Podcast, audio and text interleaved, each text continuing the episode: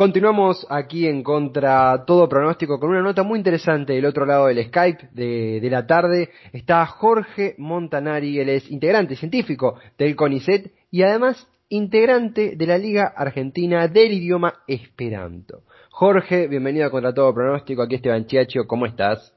¿Qué tal, Esteban? Mucho gusto poder volver a hablar con vos, ¿todo bien?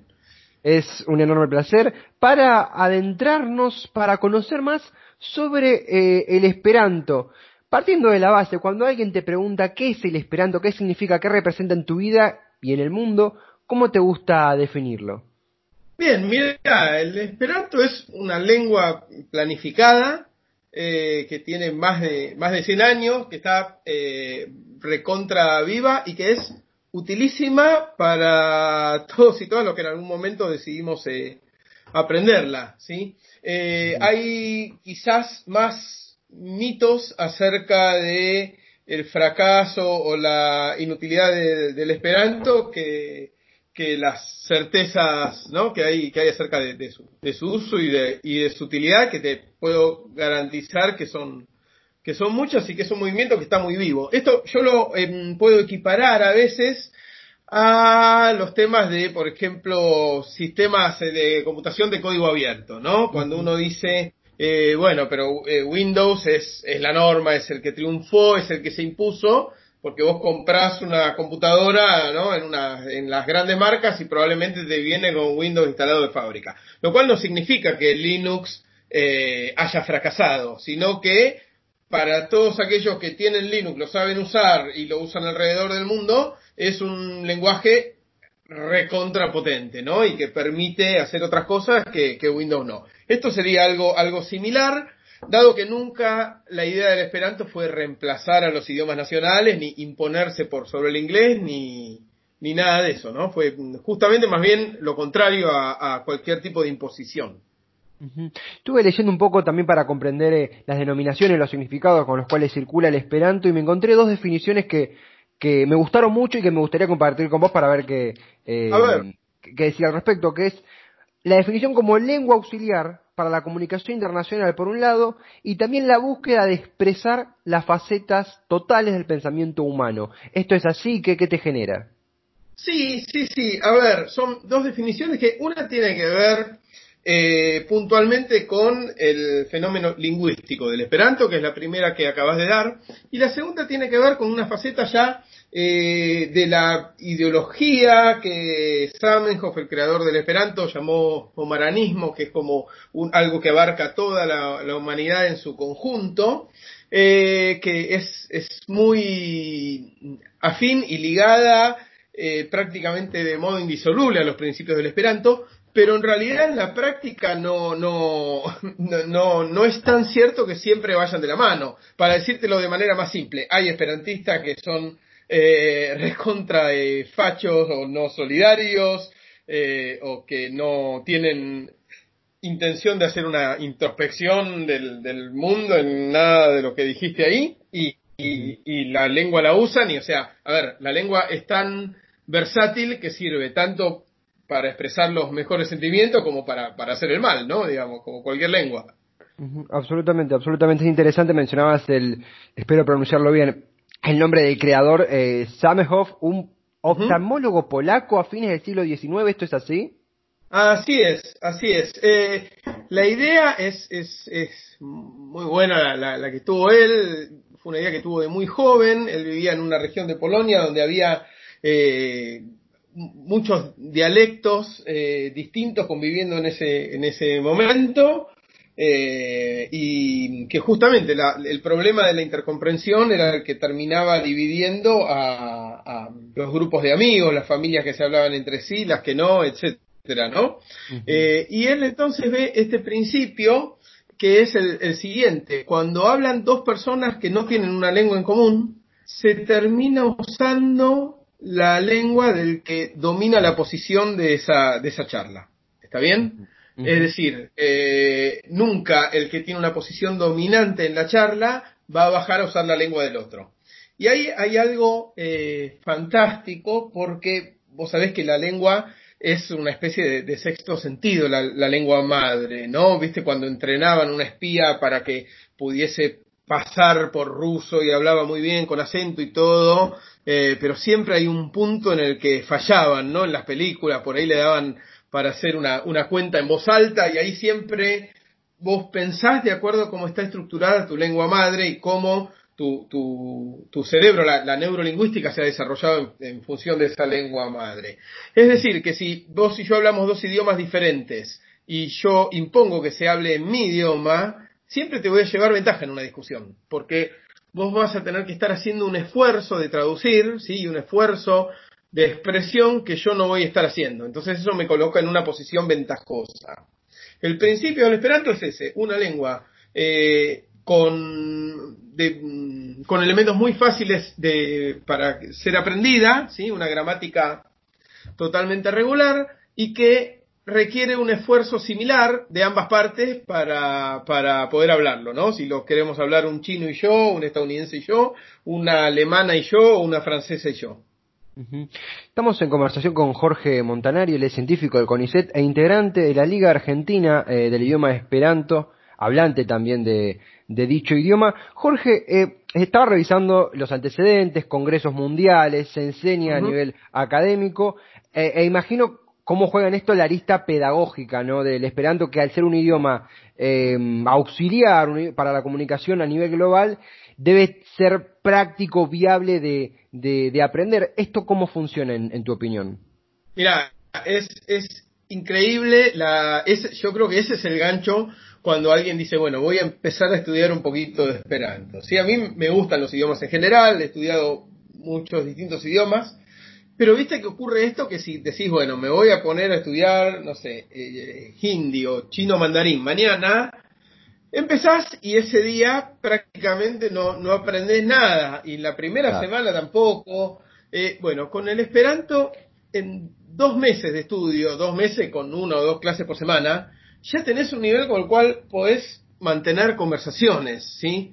Eh, conversaciones quizás sencillas, ¿no? No vas a tener pensamiento muy abstracto, etcétera, pero esa, esa practicidad es, fabulosa eh, y yo la he visto con gente a la que le, he enseñado yo Esperanto durante un par de meses y luego de esos dos meses ha respondido una entrevista internacional, para un medio internacional en Esperanto, sin tener que, recurrir de, a que yo le estuviera traduciendo o ayudando alguna respuesta. Quiero pasar a, lo que es la, la, cultura de, del Esperanto porque hay unas aristas deliciosas, pero antes preguntarte algo que encontré en internet y eh, esta frase tan eh, que, tanto promete cuando la, antecemos a una oración y que es que eh, el, la frase, el rumor, la historia de que supuestamente tanto Hitler como Stalin como el imperio japonés buscaron purgar el, esperanto por considerarlo lengua espía. ¿Esto es verdad? Sí, sí, sí, sí, sí. Hubo, a, ver, hubo persecución. El, el, el esperanto por Hitler fue llamado en un momento la lengua secreta de los judíos, incluso. Mm. Eh, hubo también eh, ensayos de marines que han eh, hecho su cierto regimiento, ¿no? batallón, no sé, no sé mucho de la jerga eh, militar, pero digamos que hacían su entrenamiento en Esperanto para usarlo, digamos, como una clave. La verdad que quien quiere usar el Esperanto como un idioma en clave lleva todas las de perder porque es bastante comprensible, ¿no? Justamente la gracia es que toma raíces que son muy similares en todos los idiomas, ¿sí? Eh, entonces, por ejemplo, mira, por ejemplo, yo digo, eh, la botella está sobre la mesa, digo, la botelo estás sur la tablo. No es tan difícil de que te des cuenta que estoy hablando de una botella y una mesa, si sabes algo de inglés, algo de francés, algo de castellano. Así que sí, eso fue más bien un, algo prejuicioso. Pero en cuanto a la cultura del esperanto que vos decís, hay cosas que sí, sorprenden muchísimo a quien no está en tema. Por ejemplo, que hay Congreso Universal todos los años ininterrumpidamente, salvo por las dos guerras mundiales y ahora por la pandemia, eh, pero los congresos universales eh, que ocurren en distintas ciudades del mundo cada año, yo he participado en muchos de ellos, llevan, no sé, 2.000, 4.000 personas, o sea, es un congreso científico muy, pero muy grande. Eh, perdón, no solamente científico, yo digo científico porque a veces participo de, de la, la científica, pero también eh, hay música, deporte en Esperanto, una, una, toda una, variedad gigante. Y hasta hubo un escritor escocés, William Old, que fue finalista, por decir así, estuvo entre los en la terna que estaba con liderando las apuestas para ganar el premio Nobel en un momento, así como está Murakami ahora, digamos, ¿no? Que siempre se lo menciona. Bueno, él hubo tres veces que llegó al, a la final por la final es, un decir, ¿no? No existe una final. Eh, la última vez fue cuando ganó el, turco Orhan Pamuk y después, bueno, William Bond murió, así que lamentablemente no pudo recibir ese galardón. Pero este escritor escocés, su obra es íntegramente en esperanto, ¿sí? Así que eh, el esperanto tiene literatura propia, poesía propia, también muchísima literatura traducida. Eh, así que nada. También, que cine tiene también, he visto. Es así. Hay, eh, bueno, una película con William Shatner, incluso el, el, Capitán Kirk de Viaje a las Estrellas, eh, que se llama Incubus y que está hablada en esperanto, pero no es un buen exponente del esperanto. Esa película fue hecha, digamos, por eh, sin, sin saber muy bien el, el idioma eh, pero sí, además hay un, un montón de, de, cine que se produce en Esperanto cada, cada año y de subtítulos en Esperanto disponibles, etcétera. Eh, mucha, mucha música, muchos grupos que tienen bastante convocatoria en el, en el mundo del Esperanto eh, y donde se da una fusión rarísima, ¿no? Porque hay desde muchos grupos eh, africanos, eh, grupos nórdicos de, de heavy metal, ¿sí? Y eso es lo, mejor que tiene la cultura esperantista para mí, es que no, no es una, una cultura, digamos, únicamente elitista, no es que estamos hablando nada más de, eh, no sé, poesía, sonetos clásicos y música muy refinada, hay de todo, hay desde rap lleno de, de puteadas en esperanto, eh, que cuestiona al, mismo movimiento esperantista y es algo fabuloso para mí que, suceda algo así, ¿no? Porque eso te muestra que la lengua realmente está viva.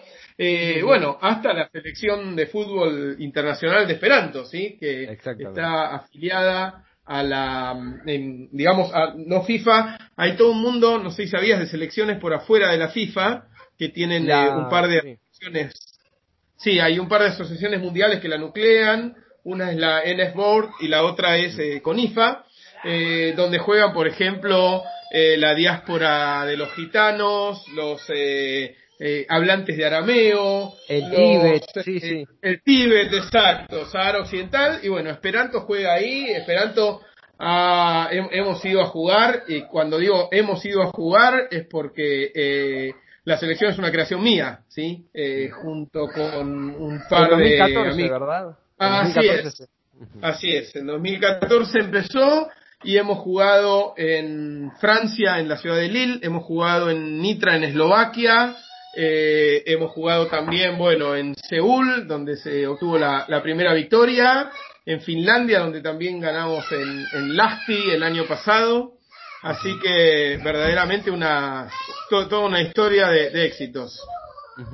Estamos en conversación con Jorge Montanari, científico del CONICET, integrante de la Liga Argentina del Idioma Esperanto, conociendo más sobre este universo eh, lingüístico y además que tiene diversas aristas que buscamos comprender y quizá nos estamos adentrando, como es justamente mencionabas el caso de la selección de Esperanto, la selección de fútbol de Esperanto conformada hace seis años, tengo entendido que fuiste o que sos el entrenador de la misma.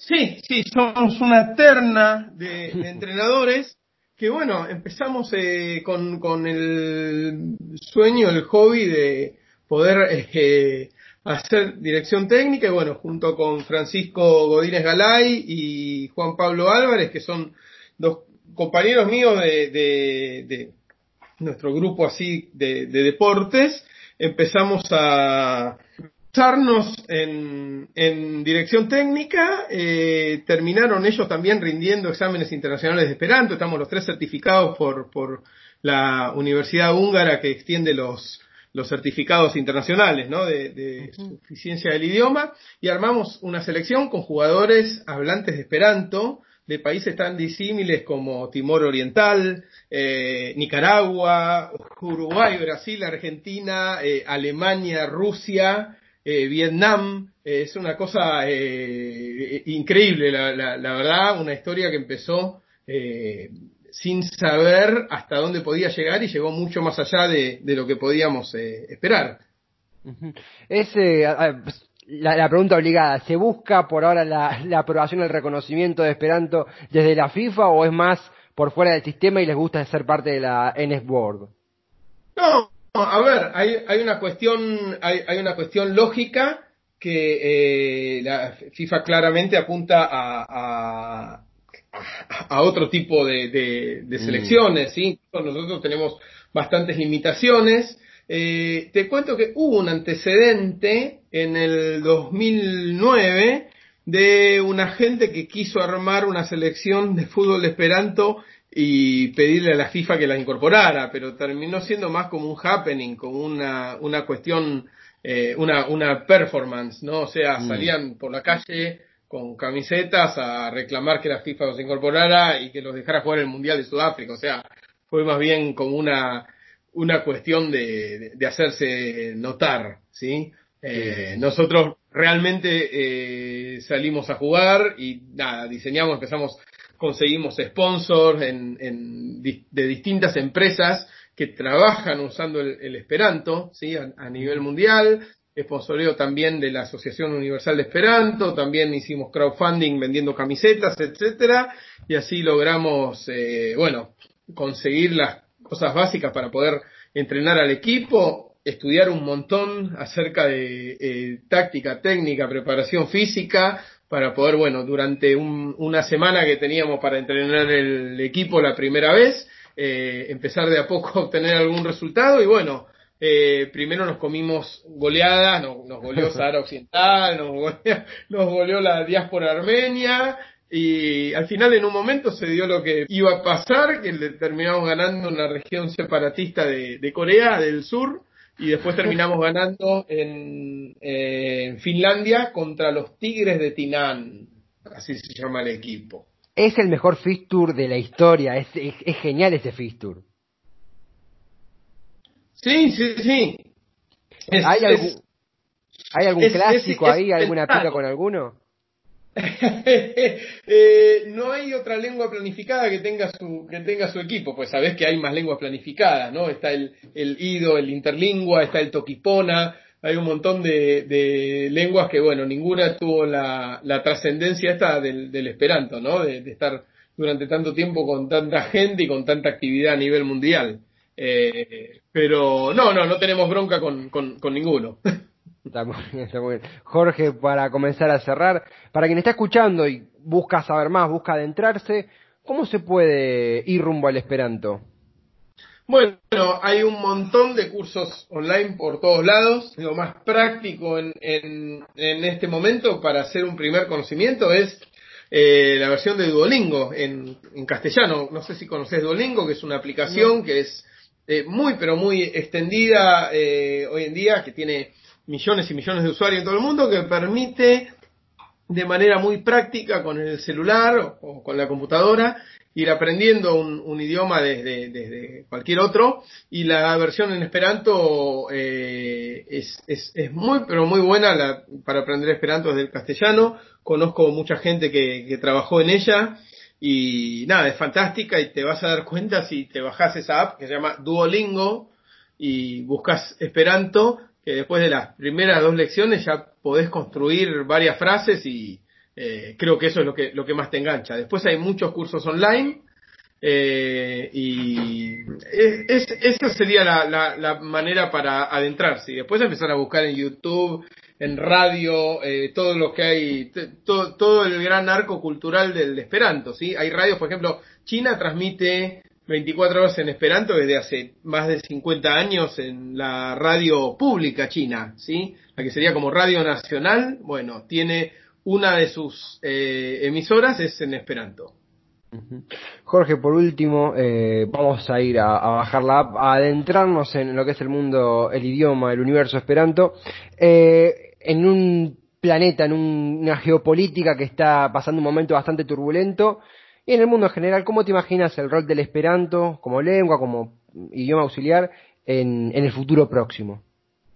Eh, mira, puede, puede llegar a ser, puede llegar a ser muy importante en este gran barajar y dar las cartas de nuevo que, que va a ocurrir a partir de ahora, ¿no? Es, es algo muy, muy, muy extraño y sí, yo creo que una lengua eh, neutral puede llegar a ser de bastante utilidad. Te cuento que lo es hoy en día, sí, hay un montón de, de acción que se hace, eh, no estamos hablando únicamente de cuestiones culturales, hay un montón de militancia social que se ejerce a través del esperanto. El esperanto también es una manera de proteger a las lenguas indígenas, eh, es una manera de proteger a grupos eh, más vulnerables, hay un montón de becas en Esperanto para, para africanos que de repente aprenden el idioma y terminan, bueno, pudiendo viajar a un congreso internacional en otro continente y formarse en una universidad. De hecho, hay universidades que tienen cursos en Esperanto. Eh, pasa que, bueno, todo esto no es, no es tan sabido, ¿sí? Eh, con esto lo que te quiero decir es que si bien la, el post pandemia abre oportunidades para un rol más importante del Esperanto, eh, no es que ese rol no exista ya en este momento, ¿sí? Sino que quizás no está tan difundido.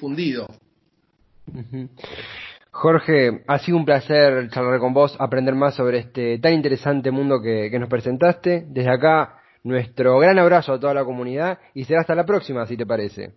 Otro abrazo para vos, Esteban, eh, para todos y todas las oyentes y bueno, cuando quieras aquí estaremos. Lo mismo me decimos, Jorge, gran abrazo. Chau, chau.